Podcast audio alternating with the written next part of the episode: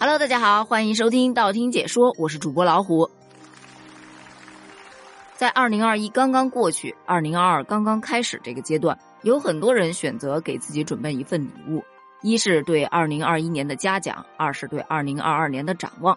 那这么如此有意义的一份礼物，到底买什么呢？就带着这么一个疑问呐，我就准备到商场里面去溜达溜达，找找答案。我是万万没想到啊，最终答案还是被我找到了。不过这个过程太崎岖了。事情是这样的，在二零二二年的一月一日，我满怀着兴奋的心情，带着我的老公、孩子，一路小跑着，就想着到超市、到商场里面去买买东西，玩一玩。结果在商场门口就给我拦住了，原因居然是我提供不了健康码。大家放心，我健康的很。三针疫苗全打了，而且我的码是不会存在任何问题的，唯一存在问题的是我的手机呀。明明所有的功能全部都是正常的，因为我一直都在玩手机啊，可偏偏就是摄像头不知怎么的坏掉了。那摄像头都坏了，扫不了场所码，人家也不让我进呢，给我急的呀。当然，我两个孩子更着急，因为他们好不容易写完了作业要出去玩，结果就这么被一个场所码给耽误了。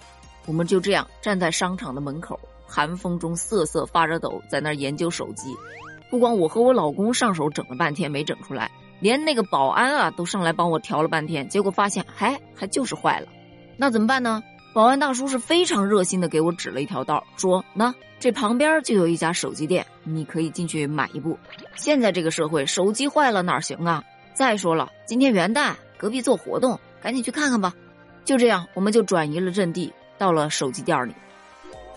要知道，我以前买手机，那就真的是一定要精挑细选，各种数据要对比对比再对比，还要去看别人的测评，看完性能还要去比价格，最终一定要挑一款性价比最高的。这整个过程大概会花掉我一到两个星期的时间。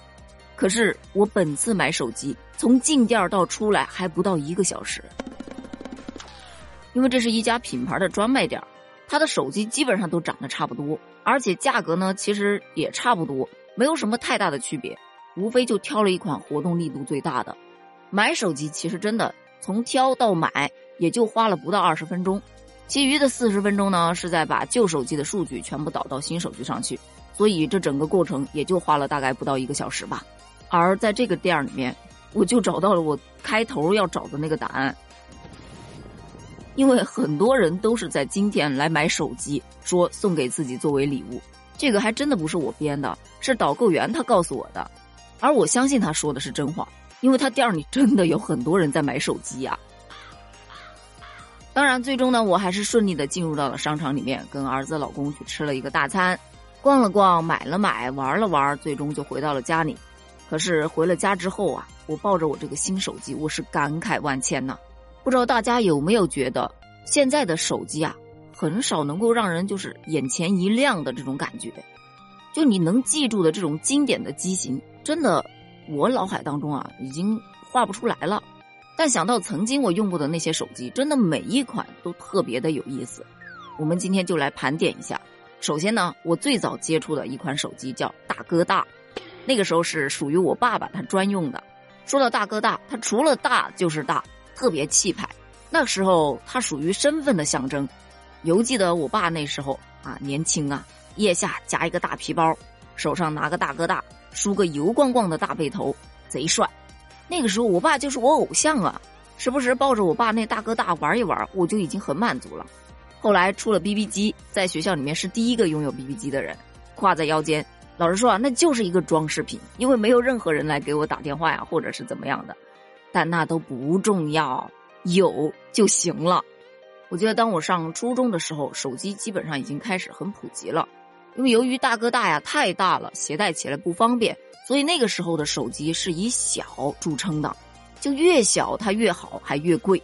我记得我用过一款就是只有手掌心那么大的手机，啊，考试的时候作弊，老好用了。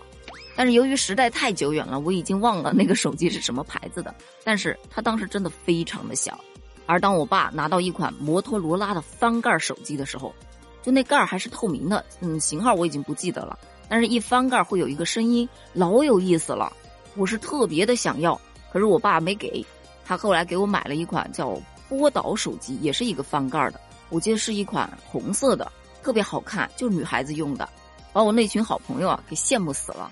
再后来呢，就换了一款滑盖的手机，就是那个屏幕在外面，然后你往上一推，然后下面就出来一个键盘，就九宫格嘛，啊，就打字，打完字往下一滑就自动锁屏。而那款滑盖的手机应该是我用的，在学生时代啊用的时间最长的一款手机了，因为真的特别有范儿。这只是其一，其二呢，就是因为在滑盖之后呢，出了一款全键盘手机。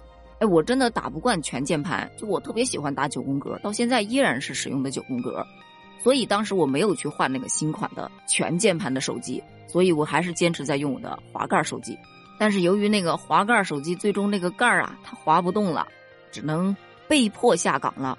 而这个时候就已经出来了直板手机，最经典的就不用说啦，自然是苹果啦。就它那个全屏幕啊，真的是蛮吸引人的，因为那个全键盘手机吧。它就是屏幕很小，但是键盘占了很大一部分，而且就算是全键盘手机，它那个键呢也是很小的，就是你手指头啊大一点，它输入起来就很不方便，所以很快就淘汰了。那自然当这个全屏幕手机一出来，对吧？屏幕又大，看什么都更清晰了，所以真的是非常非常的受欢迎。之后呢，大家就都知道了，对吧？那个全屏幕就屏幕尺寸是越来越大，越来越大。就以前拿着大哥大的时候啊，人家都想要小手机，而现在呢，小手机已经满足不了大家了，大家都要大手机，不过是要屏幕大，大还不够，哎，而且还要越来越薄，越来越薄，越薄越大，它就越贵越好。但是当所有的手机品牌全部都变成这样了之后，真的就没有什么惊喜了，没有我当时第一次拿到翻盖手机，第一次拿到滑板手机的那种兴奋劲儿了。这还只是从外形上面来说，你再说功能吧。